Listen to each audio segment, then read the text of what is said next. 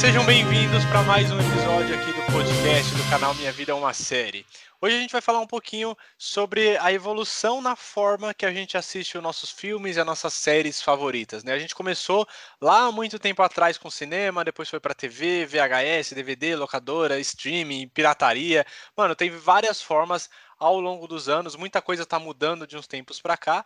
E se você que está me ouvindo agora está ali na faixa dos 25 anos para cima, vem com a gente para sentir um pouquinho dessa nostalgia e relembrar toda essa época muito gostosa. Mas se você é um pouquinho mais novo, tem um pouquinho menos de 25 e não pegou essa época, então senta aí para escutar esse podcast com o Titio Luke e Titio Tito explicando para vocês como que era a dificuldade e o trabalho para assistir um filme tão simples que hoje, coisa de dois, três cliques ali no controle remoto, você já consegue consegue esse acesso, né, não, Tito? Pois é, viu? Nossa, mudou demais, muita coisa mudou.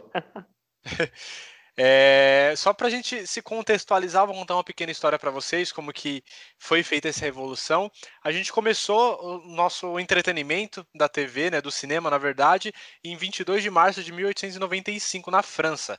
Essa foi a data do primeiro filme da história, né, já se passaram 125 anos, e era um filme francês que chamava La Sortie... Não, tem que falar com o bico, peraí.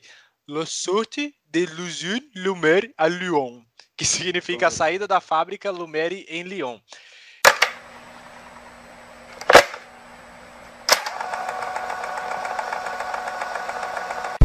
E aí as coisas foram... Não sei. Ha, olha que interessante, eu não tenho essa informação. Mas acredito que sim, porque acho que foi eles, eles que estavam nesse início da, do cinema, então acredito que esse filme foi. seja deles sim, faz sentido. Exatamente. Aí a gente. O cinema foi evoluindo, né? Tem a época do preto e branco, o cinema era mudo, depois começou a. Nessa época ainda foram vários gênios aí do cinema, Charlie Chaplin, etc. E aí os filmes foi ganhando voz, né? Foi é, colocando voz ali nos personagens, depois ganhou cores, chegou na TV, chegou na casa das pessoas. E aí nessa transição se a gente já conversar com os nossos pais, nossos avós, com certeza eles lembram de como que era tudo isso, eles devem ter alguma lembrança de, do primeiro filme, da primeira novela, primeiro programa de TV, e deve ter sido uma época muito boa.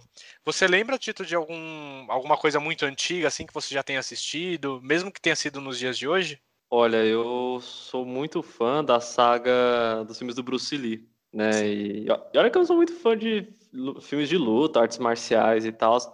Mas, e por influências do meu avô e do meu pai, eu sempre gostei dos filmes do Bruce Lee, porque eu achava genial esse cara, né?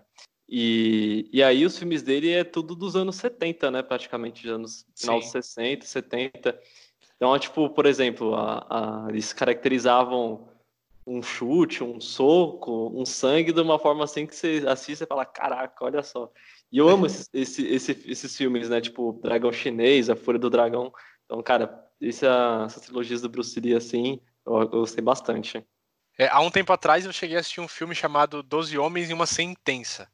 É, esse filme eu assisti é, já há um tempo atrás, e quando eu digo um tempo, eu quero dizer tipo uns 14, 15 anos atrás, eu era adolescente. Mas esse filme é da década de 60, cara. E ele era colorido já. Eu assisti no Sessão Corujão. eu ficava de madrugada assistindo uns filmes bem, bem aleatórios, assim. E, mano, esse filme é muito bom, que ele conta a história de um cara que ele foi acusado de homicídio e, tipo, tava todas as provas apontando para que ele era realmente o culpado. Então, todo mundo tava de boa, né? Os, são, eram 12 caras ali no júri, eles, né, tá com as provas tudo apontando, vamos apontar para ele e tal. Só que tinha um que ele não tava decidido. Ele falou, mano, não é assim, a gente tem que analisar melhor as provas, não vamos sair acusando porque ele podia receber até uma sentença de morte. Então eles falam, não, vamos analisar direitinho, e aí vão analisando prova por prova, ele vai convencendo um, cada um dos jurados a tentar convencer que o cara é inocente, mano. E, e o, o, jeito que o filme se desenvolve é muito bom, cara. E eu fico besta, assim, de pensar que esse filme é da década de 60. Então a gente sempre teve filmes muito bons. Eu acho que o que mais atrapalha a gente assistir esses filmes de, de antigamente hoje em dia é a qualidade da imagem, do som, mas as histórias, cara, não deixam nada a desejar. Exatamente. São histórias que nos pegam. Nossa, demais. É, e aí, nessa década de 70 aí, Tito, que você falou dos filmes do Bruce Lee e tal, foi a mesma época que começou a dar uma, um passo na evolução aí do, do, das mídias e tal, que foi quando surgiu as fitas VHS. E VHS, para quem não sabe, significa Video Home System, que seria sistema de assistir vídeos em casa, filme em casa e tal. Que foi justamente isso. Era um aparelho. Mano, isso é muito louco. Eu acho que não faz sentido nenhum na cabeça de quem tem menos de 25 anos. Mas era um aparelho puta grande, né, muito maior do que um aparelho de DVD, que já deve ser um pouco mais popular, mas Bem, era quando... muito grande, com vários botão que a gente colocava é. uma fita puta enorme lá dentro para poder assistir os vídeos. E, mano, era um negócio incrível, cara. A gente podia assistir um filme, um desenho. E eu achei um negócio muito interessante que a gente. que existia série também. Você acredita? Eu Nossa, achei uma série também? Tinha série, mano. Já tinha série nessa época, mas só passava na TV. Só que eu cheguei a encontrar uma foto de um box de fitas VHS de Friends. Era tipo seis Olha. fitas por temporada, mano. Eu devia ter uns três, quatro episódios em cada fita. Cara, sensacional. Eu daria muito dinheiro por uma coleção de fitas VHS de Friends, pode ter certeza. E isso com certeza marcou a infância, a adolescência de muita gente que deve estar escutando esse podcast nesse momento. A minha com certeza marcou bastante. E acho que o, o exemplo mais popular que a gente pode citar aqui, que todo mundo vai reconhecer, é a famosa fita verde do Rei Leão, mano. Todo mundo, Nossa. toda criança no Brasil teve essa fita. Nostálgica demais essa fita, cara. Mano, muito Precioso. nostálgico. a primeira fita que meu pai alugou para mim foi a fita verde oh, do Rei Leão.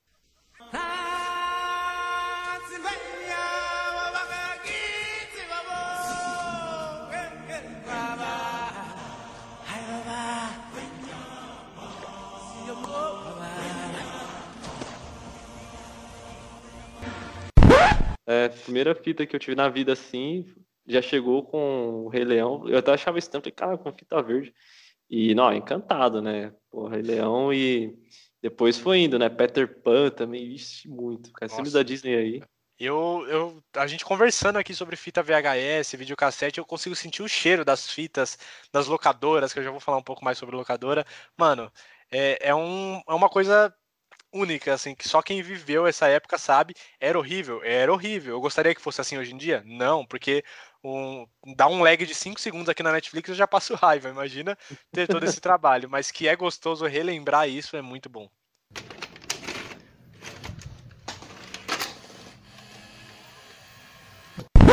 E aí foi nessa época se popularizou muito as locadoras. O que, que era uma locadora para você, jovem pimpão, que não pegou essa época?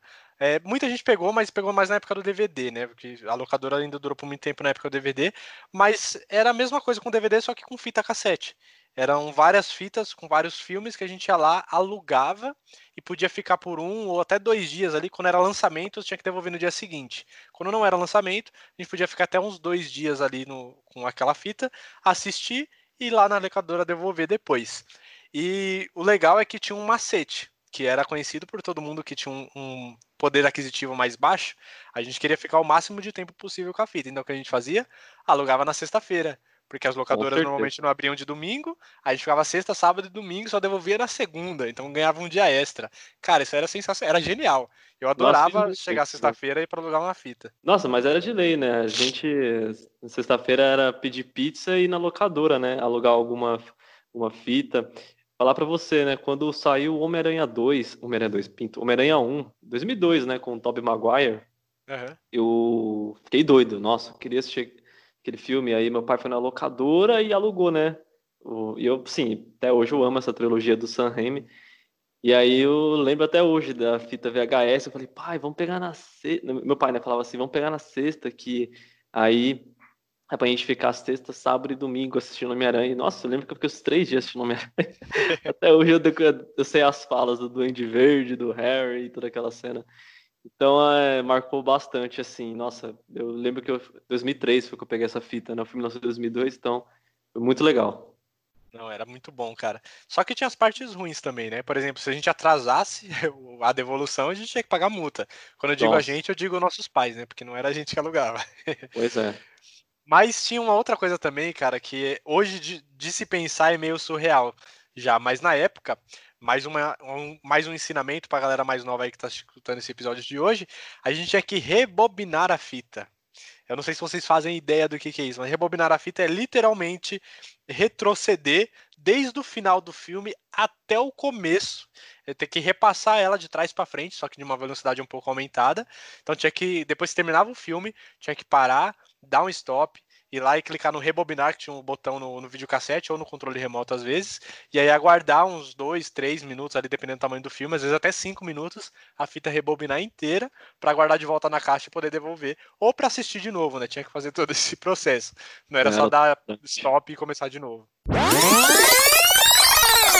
Pois é, era uma coisa bem mais bem manual, né? Nossa, muito manual. E essa época de, de, locadora, cara, é muito legal. E, inclusive, pra, não sei se vocês viram aí, todo mundo que me acompanha no Instagram, mas eu pedi para vocês me mandarem umas histórias lá. Eu coloquei no meu WhatsApp pessoal também. Eu tenho umas histórias bem legais que envolvem é, locadora e essa época de VHS. Eu vou ler uma aqui para vocês da Érica. A Érica é minha supervisora do meu trabalho. Ela Opa. viu lá meu status e ela compartilhou uma história bem legal que provavelmente as pessoas mais velhas aí talvez se identifiquem junto comigo. Ela falou que uma vez ela foi rebobinar a fita cassete, né? Ela era criança. E aí o pai dela tinha proibido ela de rebobinar, rebobinar a fita, porque não sei se ela não sabia, ou talvez o videocassete tivesse com problema. E a fita era de uma locadora. Aí ela colocou uhum. mesmo assim para rebobinar e o videocassete mastigou a fita todinha, estragou uhum. tudo. E era um ela risco que tinha, né, cara? Sim, porque é, ela, ela tem uma fita dentro, né? Dentro da fita cassete, é ela tem meio que uma fitinha, essa. e se essa fitinha saísse um pouquinho, já estragava. É. Nossa, já estragava tudo, cara.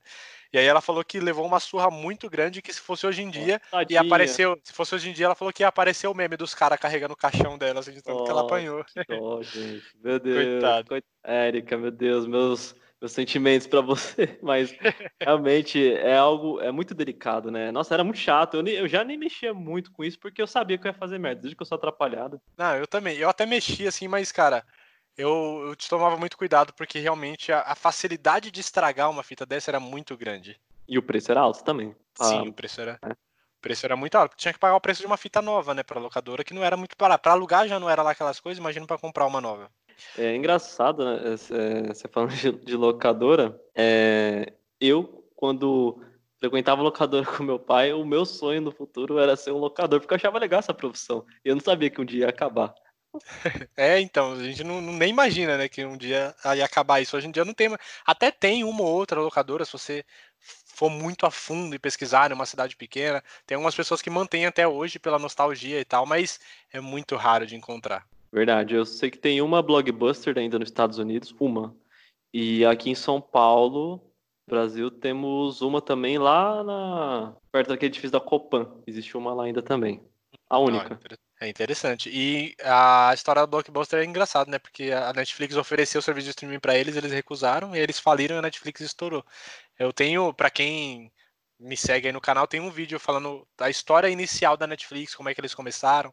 É, é interessante, a Netflix ela começou como um serviço de vendas de DVD por correio. Você entrava no site, escolhia o filme que você queria, pagava lá o serviço, o valor do produto, e eles te mandavam por correio o DVD para você poder assistir em casa. Mano, é muito louca a história de toda essa evolução. E aí eu falo um pouco dessa negociação com a Blockbuster também, é muito legal para quem estiver interessado. O vídeo está lá no canal. E aí tem uma história aqui também do Júnior. É, eu não vou saber se pronunciar aqui, mas o nick dele lá no Instagram é Júnior ADIBGNR. ele, falou que ia, ele falou que ia muito na, nas locadoras também nessa época de VHS. E ele falou que ainda tem muitos shows de rock gravado no, nos VHS que ele tem na casa dele, só que ele não tem mais o aparelho ah, para assistir. Olha que é, é, então, não, isso, isso que ele fala faz muito sentido. É, meu pai, por exemplo, ele conta que na época do Rock in Rio, por exemplo, Rock in Rio de 91, veio o Guns N' Roses pra cá e eles antes quando, né, se passava um show assim na televisão, o pessoal se mobilizava, tipo, não, vamos lá em casa assistir, né, vamos, vamos. Só que aí também tinha, leva uma fita, vamos lá, vamos tentar gravar. Então, quem tinha um gravador em casa era uma coisa, tipo, muito, ele tem um gravador. Sim. E meu pai, ele tinha um aqui em casa e ele gravou, né, um dos shows do Guns N' Roses e ele falou que, nossa, mobilizava os amigos todos, assim, olha, tem uma fita do show tal, consegui gravar. E, e todo mundo ia. Então, essa pegada das gravações dos shows é muito verídica mesmo. Sim, nossa, cara. Eu lembro, eu tinha muita fita aqui em casa porque o meu pai, ele teve uma época que, não sei se ele tava num poder financeiro já um pouco melhor, mas ele comprou uma TV que era pequenininha, era acho que era 14 polegadas ou 15, alguma coisa assim. Só que era já tinha um grava, um leitor e gravador de fita embutido na TV, não era um aparelho separado. Mano, aquilo era uma sensação incrível, porque era um controle só, você mexia na TV, mexia no videocassete, porque senão tinha que ser dois controles antigamente. E aí tudo como ele já era conectado direto, tudo que estava passando na TV, se tivesse uma fita virgem ali, você conseguia gravar. E aí meu pai ali aprendeu a fazer um macete nas fitas que não eram graváveis para tornar elas graváveis também. Então, mano, era uma sensação. Tinha muita fita VHS aqui em casa. Tinha a minha formatura do, da creche, tinha a formatura da minha irmã. Tinha muita coisa gravada em VHS aqui em casa. E eu fazia isso também. Sempre que tava passando um, um filme, eu colocava para gravar. Ou na MTV, que ficava passando os clipes lá também. Tinha um certo horário ali que só passava clipe que eu gostava. Eu deixava lá gravando também para poder assistir Era depois. uma febre, mano. né? Nossa, demais, cara, demais. Todo mundo tinha pelo menos um aparelho VHS em casa, ou tinha alguém, algum conhecido que tinha para poder ir lá assistir, porque era muito bom, cara, era muito legal. Aí. E aí as locadoras elas tinham uma particularidade também, que eu não sei como que funcionava isso para todo mundo, mas já que eu tive dois relatos aqui, eu preciso comentar que tinha uma sessão, podemos dizer, para maiores de 18, não é mesmo? e Tinha, é, tinha mesmo. Teve duas pessoas que eu não vou ficar revelando nomes aqui para não expor ninguém, mas duas pessoas me disseram que, mesmo sendo menor de idade, dava aquela escapadinha e entrava ali na sala para poder ver alguns títulos por ali. Obviamente, eu acho que não conseguiam alugar, né? Porque é muito novo, tinha que ter um, um certo controle. Mas que dava pra gente dar uma espiada e ver algumas coisas na capa ali, quem nunca, não é mesmo? É, já, já aconteceu, mas é que era, a gente é pequeno, né? Sim, Então, é aquela curiosidade, né, cara? Não Mas pra mim, assim, passava. Eu, na verdade, tomei um susto um dia quando eu vi isso pela primeira vez, né? Eu passei assim, porque criança é fogo, ela explora, né? Aham. E eu lembro que eu explorava tudo assim, até que eu cheguei numa sessão. Falei, gente, o que, é isso aqui? Eu falei, meu Deus, as mulheres estão sem roupas. Aí a gente retornava assim, não, deixa eu voltar pros desenhos aqui. É, E não. era isso, né? Mas é, realmente era um. Tinha, havia várias variedades, né? Opções. Sim, tinha bastante, cara. Tinha, tinha variação de tudo, mano. Era muito legal.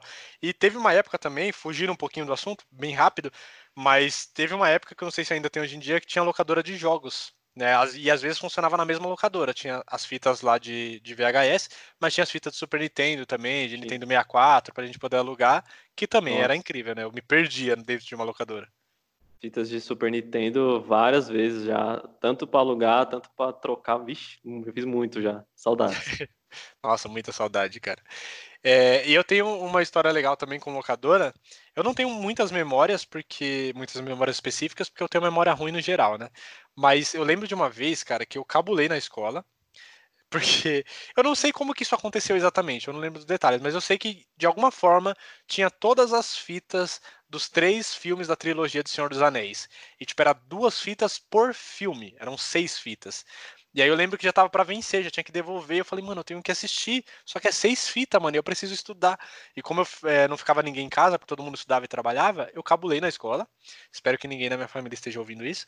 Eu cabulei na escola e falei, mano, eu vou assistir todas as fitas. E fiquei, passei o dia inteiro assistindo O Senhor dos Anéis. E eu não lembro absolutamente nada dos filmes. Só perdi meu tempo, perdi aula, fiquei mais burro e não valeu a pena porque eu não lembro dos filmes. E até hoje eu não sou fã de Senhor dos Anéis porque não, não ficou gravado na minha memória. Não foi tão marcante pra mim, mas eu lembro dessa história de ter cabulado porque eu tinha que devolver as fitas no dia seguinte. Então aquela era a minha última oportunidade de assistir. Ah, eu já. Putz, eu já. É um pouco cruel, tadinho. Às vezes o meu pai pagava multa porque eu queria assistir o filme mais um dia. Porque, por exemplo, Demolidor, do Ben Affleck. Nossa, como eu gostava daquele filme, cara. Eu ainda gosto, na verdade. Quando o pessoal fala de Demolidor, eu lembro desse filme. E na época, assim, eu que era criança, eu ficava encantado. Eu falei, cara, que muito louco, mano, Demolidor. Meu Deus, Electra. E eu lembro que eu, eu, eu aluguei esse filme numa sexta, e aí isso foi devolver na terça-feira. Porque às vezes eu Nossa. escondia a fita pra não devolver, tipo, ah, nem sei onde tá. Essa do Homem-Aranha, por exemplo, nossa, essa do Homem-Aranha aí, filho, eu aluguei, a gente entregava, aí na outra, na outra semana pegava de novo. Porque era, não dava, assim, eu fissurado, né, por esse tipo de filme.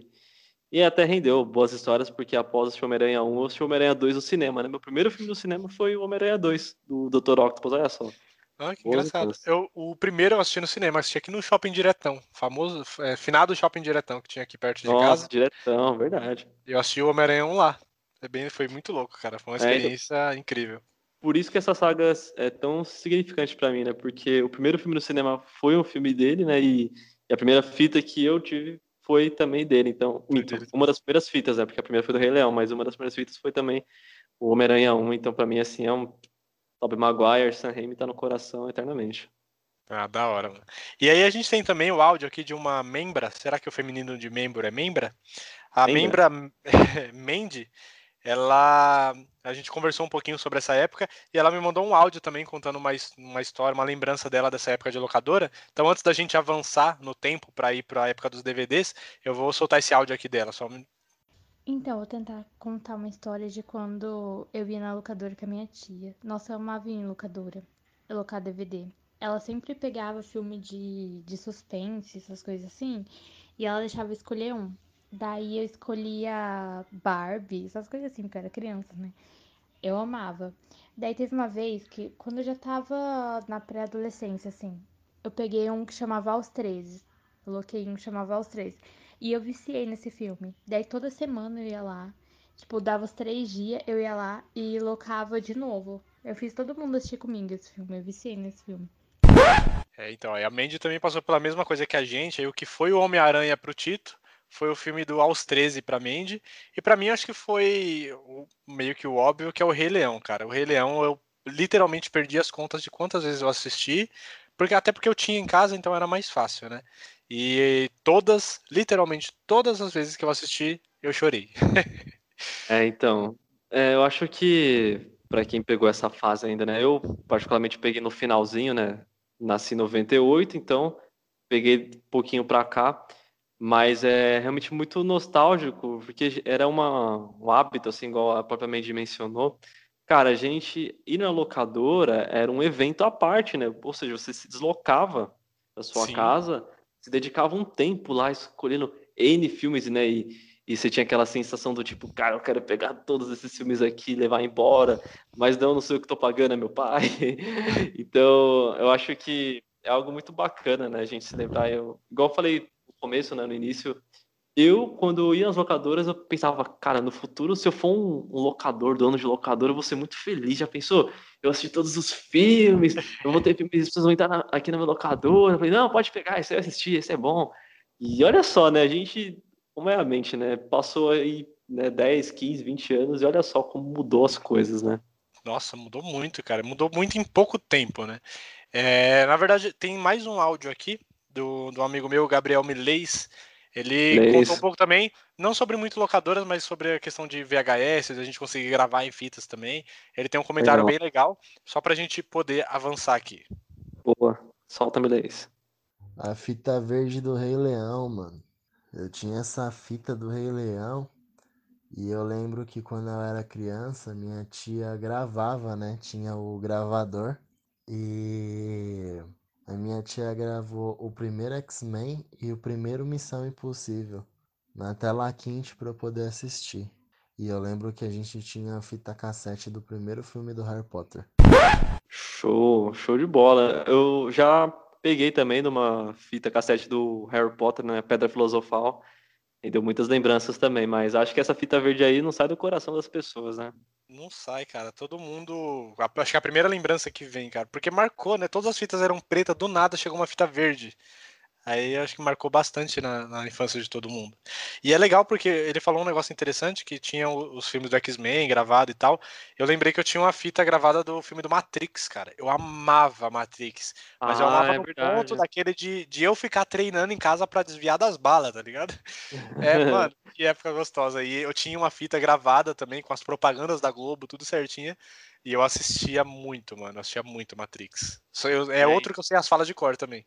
Matrix eu assisti, sim. Eu lembro quando meu pai alugou a fita do Matrix. Mas eu lembro também quando ele alugou a fita do Constantine também. Como Constantine, quando eu assisti pela primeira vez, também foi pela fita, que foi um. Puta. É, no início eu tinha medo, né? A gente é. era ainda criança, né? assistia, falava, pô, caramba, o cara é assim. Hoje eu tenho noção que o Constantino é um cara super mega foda, né? Um anti-herói muito louco. Sim. Mas é. Foi uma época assim que, que trouxe, né, essa, essa questão do VHS, né? Você falou, tava comentando aí, eu lembrei do barulhinho, né? Que fazia quando você colocava no, no lá no, no aparelho, né? Que era entrava e se torcia e lá no, vinha a tela. Nossa, fala, eu, eu, eu, escutei esse barulho agora, você acredita? Agora que você falou, eu consegui me transportar para o passado e ouvir esse barulhinho da fita entrando no videocassete e aí você apertando o eject e ela saindo também. Show de bola, bom. né? Só saudades. Mas por mais que a época era boa, por mais que a vida dos, das pessoas estavam muito legal assistindo filme em casa, tivemos que evoluir, né? Tivemos que continuar passando no tempo. E aí lá em 1997 surgiram os primeiros DVDs lá no Japão. Só que só foi se popularizar aqui no Brasil lá para 2002, 2003, mais ou menos. Só que o esquema da locadora continuou, né? Então, as fitas cassetes que a gente alugava nas locadoras, aos poucos foram sendo substituídas por DVD, o que já era muito mais fácil, porque já não precisava ficar rebobinando aquilo uma puta de uma revolução pra gente, né? Não precisava ficar fazendo isso, porque aí não corria o risco de esquecer de rebobinar, porque às vezes não era nem preguiça, às vezes a gente esquecia, né? Então já é. não tinha mais isso. Só que aí essa época dos DVDs começou também a dar uma nova forma de assistir filmes e séries que foi através da pirataria. O DVD era muito mais fácil de piratear, de fazer uma cópia, e aí as pessoas começaram a vender muito mais barato e muito mais acessível em feiras, pela rua, e que tem até hoje, né? Eu não entendo muito bem porque eu, eu literalmente não conheço mais ninguém que tem aparelho de DVD em casa, mas eu ainda vejo muita gente vendendo pelas ruas, nas feiras e tal. Mas é um negócio que ficou muito forte e que faz muito parte da vida de todo mundo. Acho que todo mundo tem uma história com algum DVD falso, né? Sim. É, que na verdade o mundo foi evoluindo muito, né? E eu acho que com a, a vinda da internet, por exemplo, beneficiou assim, abriu um leque de outro universo, né? Na verdade. Uhum. Então, as locadoras elas sobreviveram ao, ao, né, ao fim do VHS, conseguiram adaptar para o DVD ROM, normal CD-ROM, e aí a pirataria chegou para competir ali, né? Com... Só que você vê que mesmo assim as locadoras conseguiram se sustentar, né? Acho que uma pela Sim, originalidade que se havia, né? Uhum. É, eu acredito também por ser legal, né? E no início, quando você falava, pô, pirataria, crime, fala, pô, não vou compactuar é. com isso, né? Nossa, cara, e não é? Então, e também tinha a questão dos CDs Blu-ray, né? Que você fala, oh, não, Blu-ray e tal, comprar, era para mim. Então, eu acho que as locadoras ainda conseguiram se manter firme, né? Mesmo com essa chegada da pirataria. É engraçado que você falou isso agora, que eu lembro das primeiras propagandas, quando começou a se popularizar os DVDs piratas, começou a rolar umas propagandas na TV, tipo, ah, pirataria é crime, não, né, não incentive esse negócio e tal, não sei o que, mostrava uns criminosos bem fudidos, e eu, adolescente, falava, meu Deus, cara, nunca vou comprar nada pirata, que eu não quero é. incentivar o tráfico, tá ligado? Eu, é, tinha, eu me sentia era, mal. Eu me sentia muito mal. Só que foi algo que se popularizou, porque era um preço acessível, né? A gente ainda tinha as locadoras, então sempre que podia, é, pelo menos até onde eu me lembro, a gente optava por locadora. Mas passou um tempo, conforme as locadoras foram desaparecendo, a compra de DVDs, de Blu-ray, etc., continuou acontecendo em, em, lojas e tudo mais. Só que, mano, é, era muito caro 40, 50 conto, 30 conto um DVD há 10, 15 anos atrás é muito dinheiro. E aí você ia na feira, tava dois reais, tudo bem que você comprava cinco, só funcionava dois. Mas beleza, funcionava dois, né? Ainda assim hum. saía um pouco mais barato. Então hum. foi algo que se foi popularizando e foi se tornando uma opção acessível para quem tinha uma renda um pouco menor, porque era um pouco complicado a gente ficar comprando o DVD original. E também eu nunca vi muito sentido, a não ser que você tenha um senso de colecionador, eu nunca vi um sentido de você comprar um filme ou uma série em DVD original, etc porque você vai muitas vezes você vai assistir só uma vez e vai ficar encostado. Então a parte do aluguel seria muito mais interessante. Conforme ela foi desaparecendo, a pirataria foi ganhando mais força justamente por isso. É um negócio que eu só vou assistir uma vez, para que eu vou gastar 40 reais se eu posso gastar dois ou três, né? É, então, é que na verdade, muitas dessas evoluções a gente tem que levar em consideração também o contexto social do mundo todo, né? Sim. E você vê que a pirataria ela era, sempre foi mais forte nas periferias, né? Então, pô, a gente mesmo, né, que sempre cresceu na periferia, sabe que era complicado, né? Eu, meu pai chegou uma época que ia nas locadoras e falava assim, gente, tá absurdo para eu conseguir alugar dois CDs, três CDs, muito caro. O preço de alugar dois CDs aqui, eu consigo comprar três no pirata lá que vem dois em um, por exemplo. Exatamente. Então, é realmente o contexto econômico, a questão que não se havia nessa né, essa renda acessível para a gente colocar nas locadoras, gastar em locadoras como era antes nos VHS, então influenciou muito. Então chegou uma época assim, igual por exemplo, uma época da minha vida eu comecei a gostar de animes, né? Os famosos é. japoneses. E aí eu era vidrado em Dragon Ball, Yu-Gi-Oh!, Digimon. E eu lembro quando saiu o primeiro filme do Digimon, né? Do Digimon não, do Yu-Gi-Oh! Uhum. Era Pirâmide de Luz. E aí eu fui na locadora para ir atrás, né, para alugar e tudo mais. Só que aí meu pai que sempre bancava, né, a gente alugava sempre junto, falou assim, pô, Gabriel, vai ficar muito caro assim e tal. E aí eu comecei a pensar, putz, que chato, né? E na época já era ensino fundamental, né, estudava. Eu tava ali na minha sexta série, né, e, e tinha, olha só, né, aí a gente vê como as coisas são, são críticas. Eu tinha um colega de classe que ele já vendia CD pirata, né? Ele já trabalhava sexta série, né? E ele, quando você pedia, ele trazia pra gente a dois reais, né? Eu falei assim, porra, eu preciso de um. Eu quero o DVD do Yu-Gi-Oh!, cara, dos do Prêmio Divertido. Ele falou, ah, eu tenho esse lá, dois reais eu trago pra você. Então eu pagava os dois. Então o primeiro CD pirata foi assim, né? Eu falei, cara, tenho CD pirata. Aí eu cheguei em casa e quando eu cheguei falando em casa, meu, meus pais falavam assim, olha, vê se você não vai estragar o DVD. Já começa, né? Ah, isso aí vai estragar é, o DVD, né? CD. Aí. aí eu falava, não, confia, o problema é tal. Eu coloquei, assisti, deu, deu de boa, né? Então, realmente, né? Quando chegou o boom da pirataria, ainda foi muito assim, né? Receoso, mas pro contexto econômico, a gente se, era obrigado a recorrer, né? Não tinha jeito. É, não tinha como, cara.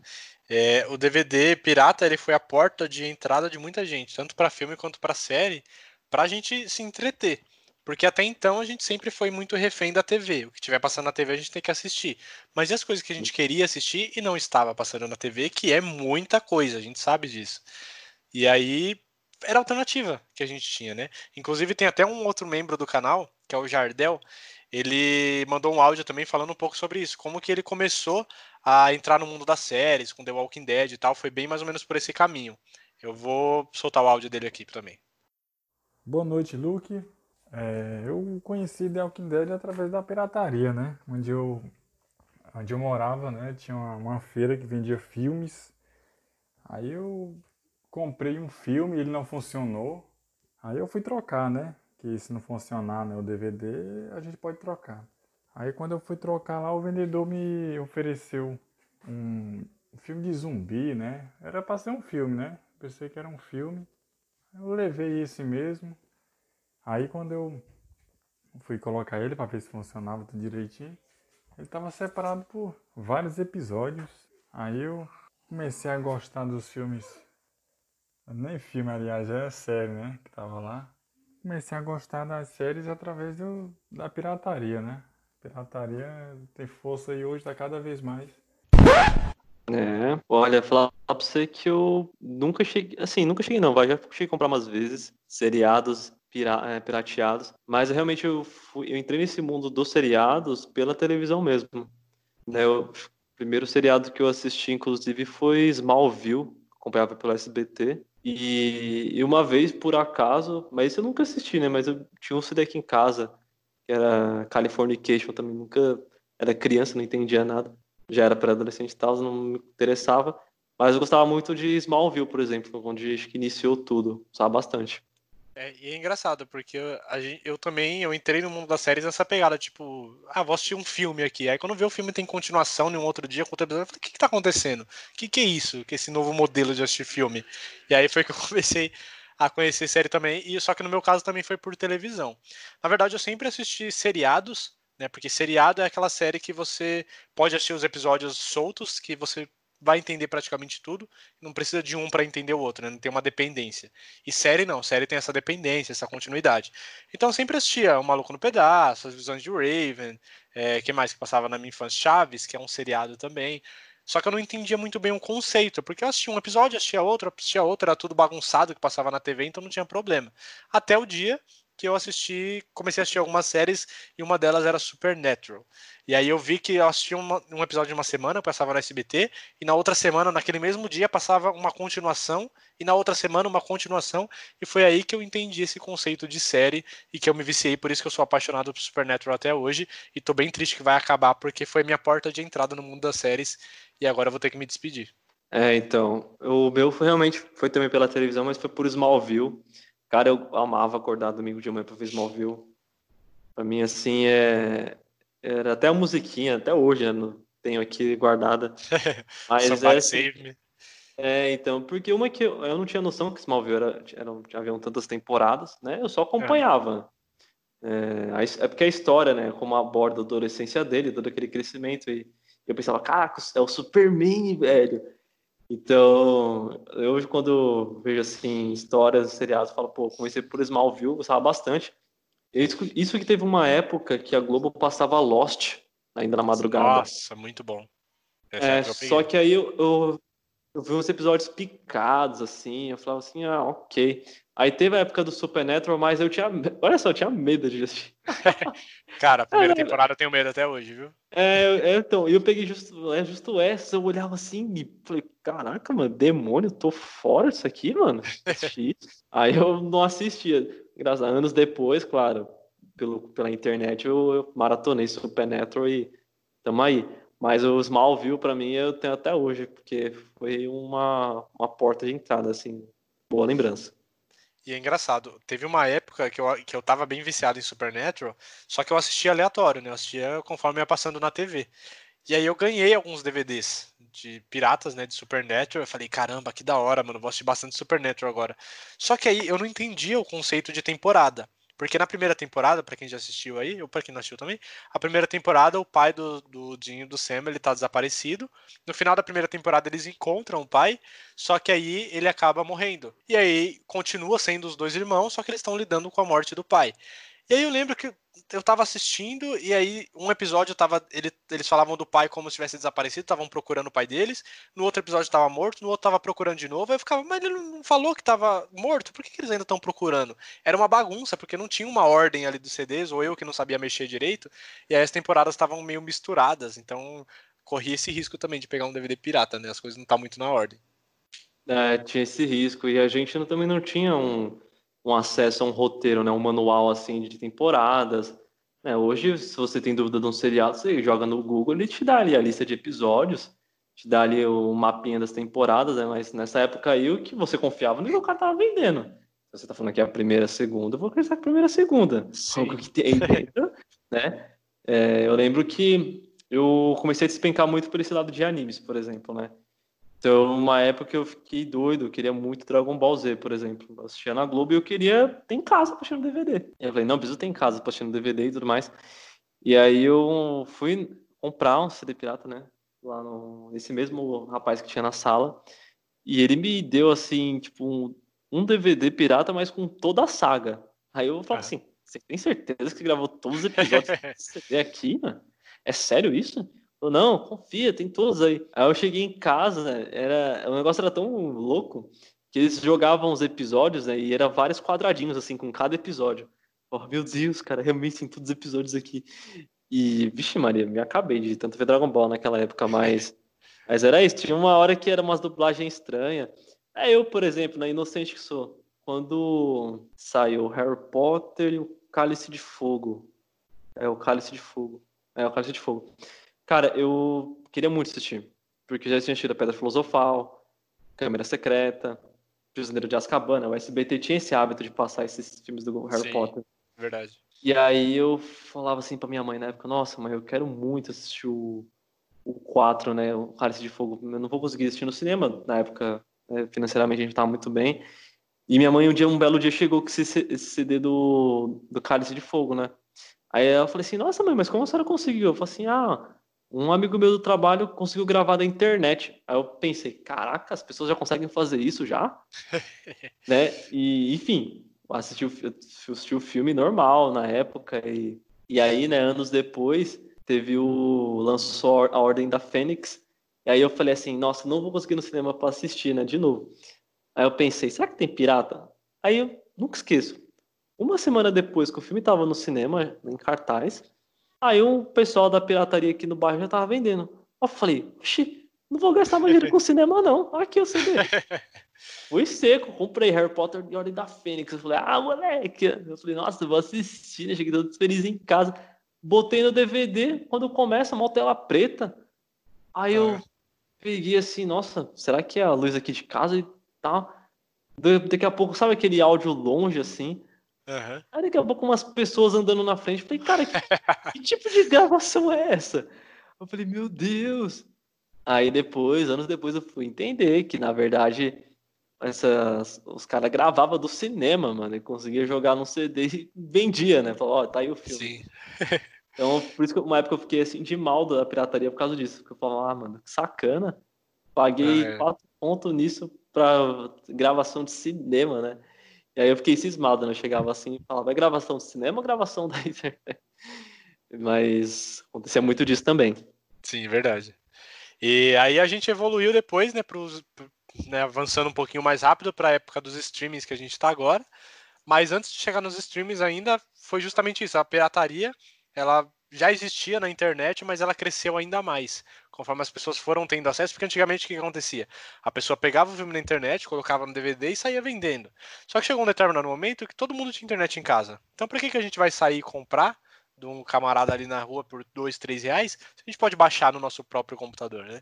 Então, Verdade. a pirataria online começou a crescer muito, né, nos torrents, etc, e existe até hoje. Então, acho que as duas principais mídias de, de se assistir um filme ou uma série é nos sites de streaming e em sites de pirataria, seja online ou seja baixando para assistir depois.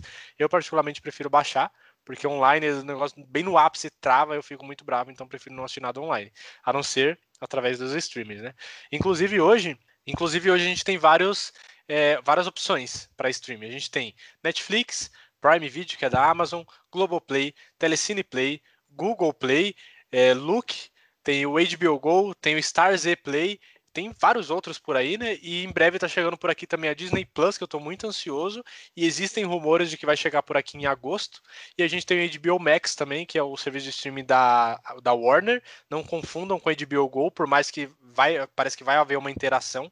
Eles vão meio que se fundir, mas são duas coisas diferentes. Então, o HBO Max vai ter tudo que envolve a Warner, a DC e tudo mais. Os filmes do, da, da, do universo da DC aí no cinema também vão estar todos inclusos. E aí, mano, é um momento que assim é muito legal, porque a gente tem muitas opções. Só que ao mesmo tempo, se a gente for assinar todas essas opções, fica o valor de, de, quem tinha uma TV a cabo, por exemplo, que hoje em dia é mais difícil de alguém ter, mas ainda tem muita gente que tem. E aí fica muito caro, né, pra gente assinar tudo isso, mas as opções é. existem. O problema mesmo que eu comigo acontece bastante é quando eu quero assistir uma produção que não tá em nenhum desses serviços. Aí não tem jeito, a gente tem que acabar indo para pirataria.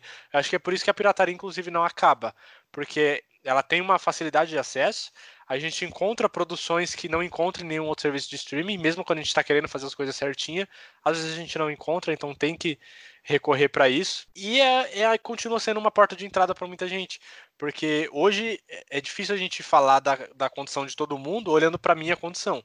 A minha condição hoje é: eu tenho uma internet bacana, né, é fibra aqui, é o menor plano de fibra, mas é fibra. Então eu baixo um filme aqui, uma série, em coisa de dois, três minutos e assisto de boa. Mas ainda tem muita gente hoje em dia que não tem uma internet muito legal, não tem dinheiro para comprar, não tem dinheiro para ir no cinema, que tá absurdamente caro para ir no cinema hoje. Então, a pirataria continua sendo a forma de entrada de muita gente. E aí que eu queria entrar num papo aqui, Tito, um papo cabeça para a gente falar um pouquinho sobre pirataria. A sua visão, você acha que é certo a pirataria ou você acha que é errado? Você tem alguma visão sobre isso, algum argumento sobre isso? A minha opinião sobre a pirataria cai muito realmente pelo contexto social, então elas não nasceram por acaso, né? Vamos supor, se houvesse um, um preço acessível para você adquirir um aparelho DVD, adquirir um, um, DVD numa loja na época, né? Uhum. As pessoas elas iriam para lá, né? Mas, por exemplo, periferia a gente sabe, né? Ainda mais no nosso país que tem uma desigualdade social muito grande, era complicado, é complicado a gente comprar, por exemplo, um, dois, três DVDs originais, era um absurdo, né? Sim. Nossa, então demais. a pirataria ela entrou realmente como uma oportunidade, né? Eu acredito que muito por causa da internet, a internet ela trouxe muitas coisas e ela tem os seus lados bons por ela poder atender é, a uma massa de pessoas que a gente sabe que sofre, né? Nós, por exemplo, então eu particularmente consumi muita pirataria, mas que a gente sabe que é um, um mercado que de repente explora um, um trabalho trabalho infantil, pode acontecer, né? A gente não sabe quem são essas pessoas por trás gravando esses Sim. CDs, né?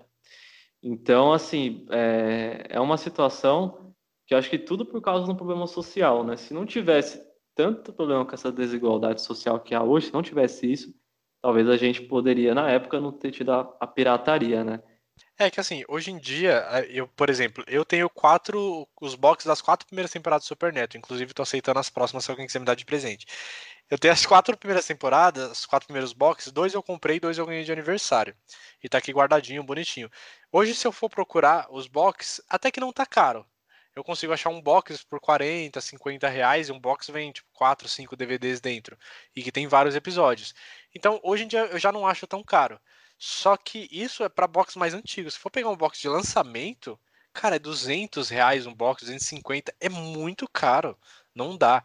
Então, é como você é. falou, a desigualdade, ela, entre aspas, ela obriga. Porque a gente não pode privar as pessoas que já não têm nada, já não têm uma qualidade de vida muito legal, já não têm um, um acesso à saúde, já não têm um acesso à educação, e o único refúgio muitas vezes é um entretenimento, e a gente vai privar eles disso também por causa de, de, de querer tirar essa questão da pirataria, como você falou. Existe muita coisa por trás que a gente não conhece, espero que não, não seja esse ponto, mas, por exemplo, pode ter uma exploração infantil, pode ter algumas coisas um pouco mais pesadas por trás, mas que eu particularmente desconheço. A única desvantagem, né, a única coisa que eu condenaria uma pirataria seria pelo fato da gente tirar, entre aspas, né, tirar dinheiro das pessoas que produziram e que gastaram e que se esforçaram para fazer aquele trabalho. E aí, em vez da gente ir lá comprar o original para eles pegarem uma porcentagem disso, a gente compra de uma forma pirata. Eu, por muito tempo eu pensei nisso e por muita gente usaram isso de argumento contra mim também para falar que é, eu não deveria usar pirataria e tudo mais. Só que se eu, eu parei para pensar por muito tempo. Eu quis deixar de consumir pirataria por muito tempo por causa disso. Só que pensando bem, eu não estou tirando dinheiro de uma produtora enorme quando eu compro pirataria. Porque se eu não comprar pirata ou se eu não baixar da internet, eu não vou comprar o original. Não é que eu estou escolhendo aonde eu vou colocar meu dinheiro. É que se eu não comprar por dois reais ou se eu não baixar de graça na internet, eu não vou assistir. Porque eu não tenho condição financeira de pagar 40, 50 reais num filme, às vezes até mais. Eu não tenho condição para isso. Então não é que eu estou deixando de dar dinheiro para a produtora. A produtora não vai ganhar meu dinheiro de qualquer jeito. Só que eu tendo acesso a isso, eu posso comentar sobre, e ainda mais hoje que eu tenho o canal, eu posso comentar sobre o filme, eu posso comentar sobre a série e influenciar outras pessoas a irem lá e assistir e dar o dinheiro que a produtora merece. Tanto é verdade que a, a pirataria hoje ela é muito presente. Eu acho que é um pouco menos ainda por causa da Netflix, principalmente, que deixou muita gente preguiçosa, né? Todo mundo, ah, tem na Netflix, se não tem, não vou assistir. Então muita gente deixou de usar pirataria, eu inclusive, eu diminui muito meu consumo de pirataria por causa da Netflix. Mas a gente acaba incentivando muita gente a ir assistir. Então, mesmo com a pirataria tão forte como ela é hoje, o cinema nunca esteve tão bem. Né? Principalmente porque tem muitos filmes de herói, mas tem muito filme batendo recorde de bilheteria ainda hoje. Então, assim, não estamos tirando dinheiro de ninguém, né? Estamos só tendo acesso àquilo que não teríamos se não fosse por esses meios. Sim, com certeza. Não, eu acho que é, realmente a gente indiretamente você vê como a indústria cultural, né, ah, já falava na teoria lá atrás, em Adorno e tudo mais, que haveria, poderia acontecer isso, né? Então a gente vê que o cinema, né, a gente não consegue falar de cinema sem, sem falar de, da desigualdade social, né? Então, poxa, por exemplo, o ingresso de um bilhete de um cinema hoje é caro, né? Sim. Todas as pessoas conseguem ter acesso ao cinema, já é um ponto aí. Aí, por exemplo, você ter é, uma assinatura no streaming hoje, né? toda pessoa que também vai conseguir. Então, eu acho, na minha opinião, a pirataria nunca vai acabar, justamente por causa disso, né? Uhum. E assim como a própria fabricação né, do CD-ROM também ela vai continuar, né? Então, é, hoje eu vejo um, um, cenário assim, né? Por exemplo, igual você mesmo falou, putz, tem Globoplay, tem Telecine Play, tem Amazon Prime, tem... E aí você pensa, putz, eu quero assistir um título, mas é daquele lá. Aí se eu assinar isso, vou ter que assinar daquele, vou ter que assinar aquele de novo. Então, assim, aí a gente vai encaminhar para um, próximo problema, e já futuramente, que as pessoas elas não vão ter condições, então a gente está tratando de, de novo da periferia e também da desigualdade social, de manter uma assinatura de tudo uhum. isso de, de, plataforma streaming. É praticamente inviável.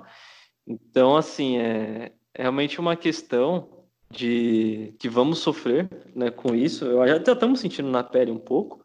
E é capaz da gente recorrer ao quê? À internet, aos sites que disponibilizam seriados, né?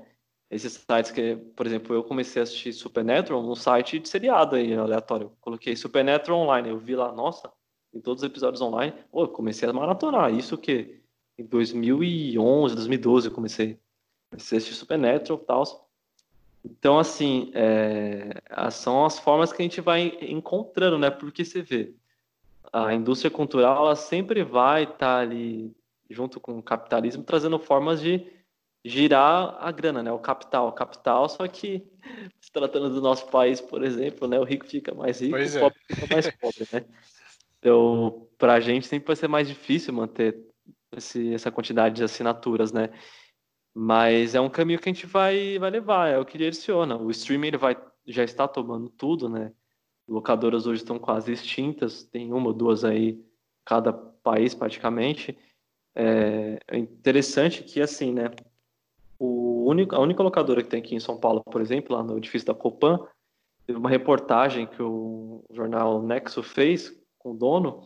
Ele fala que ele tem dó de desfazer da locadora mesmo sabendo da vinda do streaming, mesmo sabendo da pirataria, mas ele fala que existe um número de 200 pessoas por mês que ainda vai lá alugar alguns títulos que ah, não tem nas plataformas em streaming, por exemplo. Olha só. Então, assim, é, num mundo assim muito impossível, pode acontecer, né, de algumas locadoras sobreviver porque não tem tal filme num catálogo? Pode. Porque é. vai acontecer uma guerra comercial, a gente sabe disso. Né? Por exemplo, a Netflix ela não vai conseguir segurar por muito tempo o conteúdo da Disney, né? um conteúdo da, da Marvel, um conteúdo da, da Warner, por exemplo. Quando essas empresas tiverem as plataformas delas, vão sugar tudo, né? Que é meu é meu, que é seu é seu. E aí, né, salvo a dizer, uma, o CEO da Netflix foi muito inteligente, porque ele já via que isso ia acontecer, investiu no conteúdo próprio, né? Sim. Uhum. Então a Netflix tem a produtora dela, então tem produtos dela mesmo que são muito bons, tem muito produtos muito ruins, mas produtos muito bons, né, que a gente vê aí até hoje. E é uma tendência, né, Sim, as é. produtoras dos próprios canais de streaming começarem a investir nos produtos delas. E essa guerra comercial de um título estar tá no outro pode abrir uma abertura novamente para a pirataria de novo e até uma possível locadora, né? Porque não serão todas as pessoas que terão a condição de sustentar uma assinatura em várias plataformas e de verdade, se você quer ver um título, né, algum, uma, alguma obra, você vai recorrer a uma forma mais fácil. Ou vou lá abaixo da internet, ou vou e compro pirata, né? Então, acho que esse é um dos motivos que vai se perpetuar um pouquinho, né? A pirataria. É, eu acho que a pirataria ela não tem como acabar, cara. Se, se quisesse, se existisse realmente o interesse de acabar com a pirataria, ela já teria acabado. Mas não existe interesse justamente por isso. Porque muita gente só tem acesso a grandes produções por causa da pirataria. E aí os filmes e as séries que são tão populares hoje não seriam. Porque as pessoas não teriam acesso e não comentariam tanto, e não conversariam, e as coisas não ficariam tão populares quanto elas ficam hoje em dia. As coisas se espalham muito mais rápido. Né? Antigamente, um filme era lançado, e aí depois de um ano ele passava para um, uma VHS, para uma locadora, e depois de um, dois anos passava na TV, e só então as pessoas começavam a conversar com mais frequência sobre aquele filme, a não ser quem tinha um poder aquisitivo maior de poder ir no cinema. Hoje em dia não, saiu, não importa onde que está passando. Quem tem dinheiro para ir no cinema vai no cinema, quem tem dinheiro para comprar o filme no streaming vai assistir no streaming, e quem não tem dinheiro vai assistir na, na pirataria. E uma semana depois está todo mundo junto conversando sobre a mesma produção, independente da forma que assistiu. Então é interessante para as produtoras que a pirataria continue de certa forma. E é por isso que eu acho que elas não, não acabaram até hoje e não vão acabar, porque ela ajuda muita gente e porque é viável, por mais que não seja finan diretamente financeiro, mas é viável também para as grandes produtoras. E tem um outro detalhe, né, também que não sou, existe ainda, né, tanto no nosso país, na nossa cidade e tudo mais, mas não sou todas as pessoas do mundo que tem internet ainda, né? Tem muita gente que não Sim. tem internet.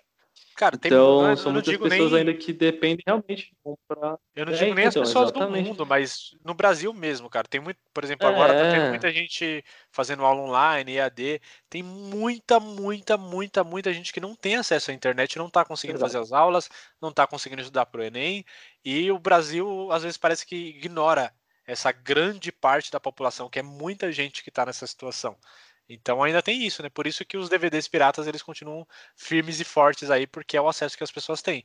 Porque às vezes a pessoa não tem dinheiro para comprar internet, né, para pagar, e às vezes a internet não chega onde a pessoa mora. Que ela mora num lugar mais simples, às vezes a internet simplesmente não chega lá. Então tem esses problemas aí. É, então, você vê que mais uma vez o problema social ele impacta, né, culturalmente na vida das pessoas. E como seria benéfico, né? Se todos tivessem esse acesso, porque cultura é sempre muito bom, né? A gente está falando aí da sétima arte, né? O cinema, por exemplo. É, poxa, eu não entendo realmente, é uns preços absurdos, aí você tem que recorrer à meia, E aí você vê N pessoas conseguindo formas de tentar uma meia.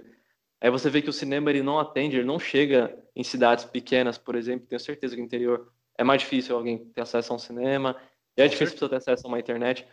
Então, assim, é realmente um, um, problema social, assim, a indústria cultural, ela é um pouco, um pouco cruel por causa disso, porque as pessoas que, que não, tem, não conseguem ter acesso culturalmente desse, desse tipo de arte, né? Então, é um pesar muito grande, sabe? E nessa guerra aí que tá tendo agora de streaming, quem acaba sofrendo sempre estoura pro lado mais fraco, né? Que somos nós, né? Os proletariados Sim. daqui, né? Pois é. E aí, tem, igual a nós, por exemplo, né? Eu, no caso, não vou conseguir nunca assinar todas as plataformas, então um amigo meu falou para mim, pô, Tito, tem um seriado na Amazon Prime bom, né? Ah, aproveita os dias grátis lá. Falei, ô, oh, vou correr para aproveitar tal. Aí acaba os dias grátis, você vai ter que correr o quê? A internet mesmo, joga o título lá. Pois é, é o jeito. E, e vai. Né, o, achei tão engraçado o meu irmão. O meu irmão, nesses dias, ele baixou um aplicativo no celular, hein? Tem acesso a tudo que é plataforma, tudo que é plataforma, assim, de, e tudo que é filme, produto, conteúdo, seriado, anime, tudo, tem tudo. Nunca vi aquilo.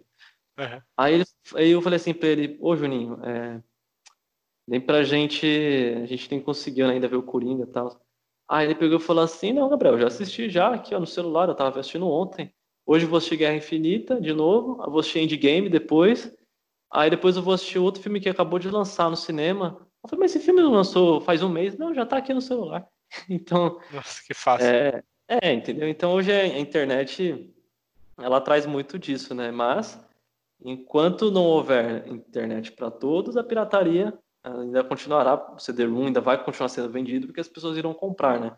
As pessoas, Sim. eu falo CD-ROM porque existe a, a, teoria que a mídia, né, o CD-ROM e a mídia Blu-ray, elas vão ficar extintas. Eu não acho que vai acontecer isso. Não vai acontecer não, mesmo. não.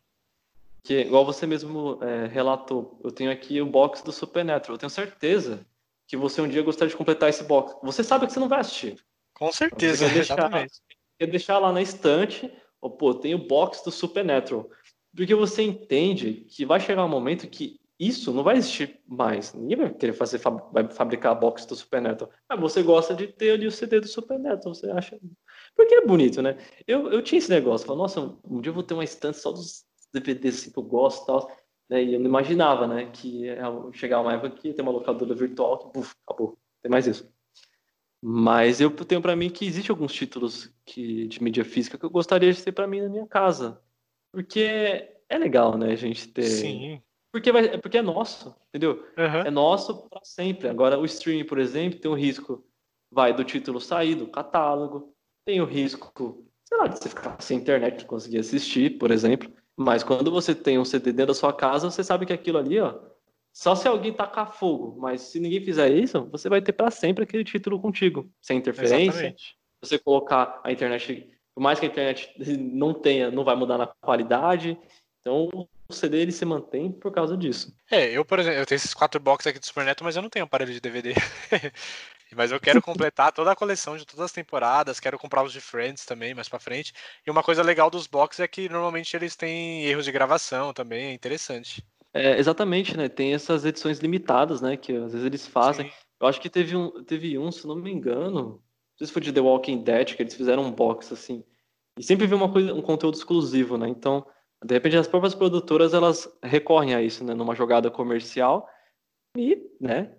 Ah, às vezes quem, quem é fã não, não vai deixar, né, de, de é, participar. Da, então, eu sei que teve um, um box de Friends que foi lançado, é uma edição especial que vinha com uma, um chaveirinho, não sei se era um chaveiro, mas acho que era um chaveirinho com a moldura do quadro de Friends, que é bem icônico, vinha de brinde dentro do box. Uhum. Então é, é, são alternativas, aí, né?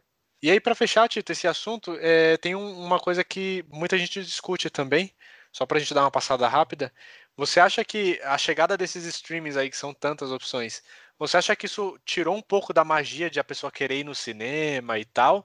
Ou você acha que não, que é só mais uma forma, mas o cinema continua sendo o que sempre foi? Não tira o brilho do cinema, porque o cinema ele é muito mais além do que você sentar e assistir um filme, né?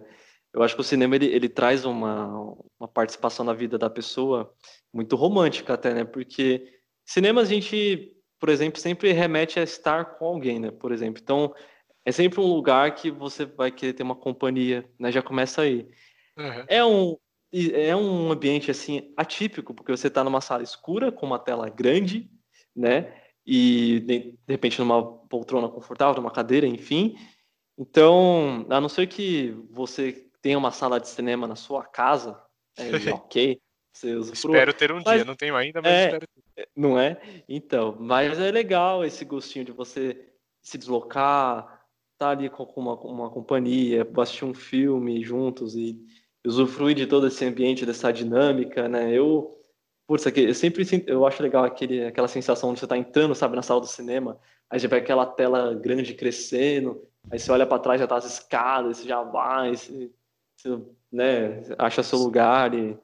Nossa, por exemplo, né, o ano passado teve o lançamento de Endgame, né, dos Vingadores. Nossa, aquela sensação das pessoas comemorando quando do nada o túnel chega ver dos vários heróis, as pessoas vibrando junto.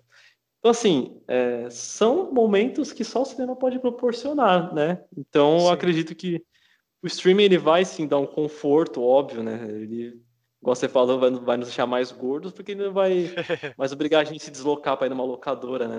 Numa sexta-feira à noite agora, você senta no sofá, pede a sua pizza e pega o controle da sua televisão, que as televisões já estão vindo com plataformas de streaming, clica lá e espera, né? Então ficou. Não tem mais essa de, ah, vamos passar no locador, depois na pizzaria a gente vai para casa, né? É. Então acho que são memórias aí que fica para a história mesmo, né? Da, dessa história toda do cinema, essa história do, do, do filme, enfim, do audiovisual. A gente contar para os nossos.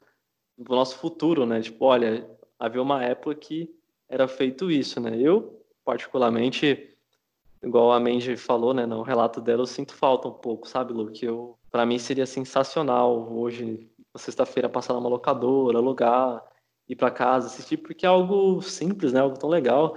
Uhum. E hoje, e hoje é tão engraçado, né, a gente tá senta no sofá, abre né, a locadora virtual e tem tanta opção que você acaba assistindo quase nada, né? Você fala, gente, o que, que eu assisto? Sim, 40 verdade. minutos lá escolhendo uma coisa.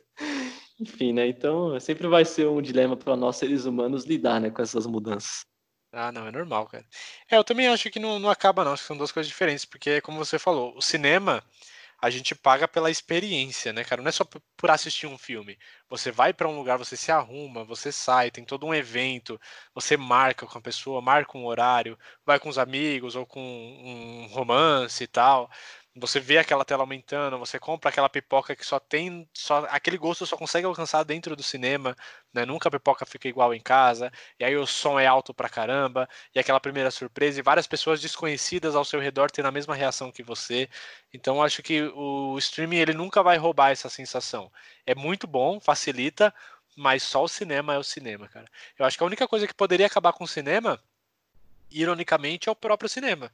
Porque se tem uma coisa que me impede de ir no cinema às vezes, não é o streaming. O que me impede de ir no cinema é pagar 40 reais no ingresso. Aí você chega lá, a pipoca é mais 40 para você poder comer, porque eu acho que a experiência não é a mesma se você não comer uma pipoquinha. Tem gente que discorda, mas para mim tem que ter. Então só nessa brincadeira já foi 80. Aí normalmente às vezes eu pago o da Bia também, que aí já é mais 40, já fica 120 para assistir um filme. Isso às vezes me impede de assistir. Então eu sempre procuro um, uns cinemas um pouco mais longe, mas que são um pouco mais barato, numa sessão com um horário mais diferente para tentar pegar mais barato ainda, mas corre esse risco. E eu acho que isso está ficando um pouco exagerado. E aí as grandes produtoras ficam falando: ah, o cinema está vazio por causa dos streams. Não é. O cinema está vazio porque está extremamente caro ir no cinema no Brasil, mas a experiência continua sendo muito deliciosa, tanto que acho que todo mundo que se parar para pensar agora e tentar lembrar o primeiro filme que assistiu no cinema vai lembrar e vai ter uma de fato uma lembrança muito gostosa. Eu, eu acho que o primeiro que eu assisti, na verdade, foi o Alto da Compadecida. Eu era bem criança e era um cinema bem pequenininho ali, bem, bem suavinho. Mas o que eu tenho uma lembrança bem gostosa é de fato o do primeiro Homem-Aranha, do Tobey Maguire, de 2002 que foi aqui no shopping do lado. Há um tempo atrás eu levei meu irmão para assistir o filme do Pokémon que saiu, que eu sou muito fã de Pokémon, e eu levei ele como desculpa porque o filme era para criança. E aí ele, ele gostou pra caramba e foi uma experiência mó legal porque foi só eu e ele, sabe? A gente faz muito pouco isso. Então, cara, o cinema nunca vai roubar esses momentos. Quer dizer, o streaming nunca vai roubar esses momentos que a gente acaba criando no cinema. Não, nunca vai. É, o meu, o pro cinema que eu fui foi do Loricanduva, quando eu fui assistir Homem-Aranha 2. Tava eu lá em 2004, vendo o Homem-Aranha 2 no Aricanduva. Foi muito, muito bacana. Mas é isso, né? A indústria cultural, enquanto ela tiver com essa ganância, né, junto do capitalismo, vai ser complicado, né? Você vê que os Vingadores lançaram uma manopla que, pelo amor de Deus. Sim, verdade. Comer uma pipoca dentro de uma manopla, olho da cara. Aí você tem um evento de Star Wars, criam também lá uma forma de você pegar pipoca, mega cara. Então, assim, é realmente cruel, né? A gente se esforça ali para ir, justamente, como você falou, pela experiência que tem em volta, toda a mística, toda a romantização que há por trás, mas, cara, que a gente, levando para o lado, assim, prático, social, é totalmente, assim, é injusto, né? Sim, nossa, demais, cara. Eu acho que daqui para frente o próximo passo já vai ser os hologramas. A gente assistir uma TV de holograma no meio da sala. Né? Eu acho que eu... esse é o próximo passo. Eu não sei para onde que a nossa tecnologia está nos levando. Mas é isso, cara. A experiência é sempre gostosa, não importa se a gente assiste baixando, ou no DVD, ou no cinema, na TV, no streaming, não importa. Importa a gente consumir todo esse entretenimento que é tão importante para dar sentido à nossa vida, para nos inspirar, para nos transportar para outros mundos, assim como os livros também têm esse poder. Eu acredito muito no cinema, na, no, no, filme, na série ali, também tem muito esse poder da gente transportar para lá, de fazer parte de uma outra história. Eu acho que até tanto para filme quanto para série. Quem é muito fã de uma obra e assiste várias e várias e várias vezes, você se torna parte daquele universo. Eu me sinto muito parte de Friends. Eu conheço 99% do universo, eu conheço tudo, conheço os personagens como se fossem meus amigos, sabe? Parece que eu tenho o número deles no WhatsApp para ligar a qualquer momento, de tão bem que eu conheço eles. Eu consigo imaginar qualquer situação da minha vida, os personagens principais, o que, que eles fariam naquela situação. Então, eu acho que tem esse poder de criar uma no... um novo universo, uma nova vida, para às vezes a gente ter aquele refúgio, né? Que a vida não tá tão legal, a gente dá aquela fugida para lá. E tem muito disso, tanto nos filmes quanto nas séries. Então eu gosto muito e me apaixono cada vez mais por esse universo. E é muito legal saber toda essa evolução e todas as opções que a gente tem hoje. É, então, realmente. É por isso que a cultura é, é essencial para todos, né? E, e tem que ter o acesso para todos. E espero que, ao contrário do nosso atual governo, que os próximos passem a olhar com mais carinho para a cultura e, e espero que a nossa querida Ancine volte o com antes, né? Nossa, tomara que sim, cara. Então, assim, para a galera que está escutando esse episódio, que gostou desse assunto, desse bate-papo que a gente teve, não esqueçam de ir lá no Instagram, no Minha Vida é uma Série Underline, tudo junto, que você vai ter uma foto lá do podcast de hoje, e aí comenta alguma coisa lá, alguma lembrança da época da locadora ou dos filmes, como que você entrou no, no mundo do, das séries e tal, qual foi o seu primeiro filme no cinema, qualquer lembrança e qualquer comentário que te veio na mente enquanto você escutava esse episódio, vai lá comentar, porque na semana que vem a gente vai ler seu comentário, como eu vou fazer agora, tem um comentário aqui sobre o assunto do episódio passado, o título de La Casa de Papel, é um comentário um pouquinho grande. Quem comentou foi a Keila Cristina Secato. É, eu não certo. vou ler o comentário dela inteira, porque, como eu falei, é um pouquinho grande, mas vou trazer a essência aqui pra gente. Ok. Ela disse que ela ficou muito triste na morte do Moscou também, mas da Nairobi não tanto, porque ela já estava meio que pegando os indícios de que isso ia acontecer.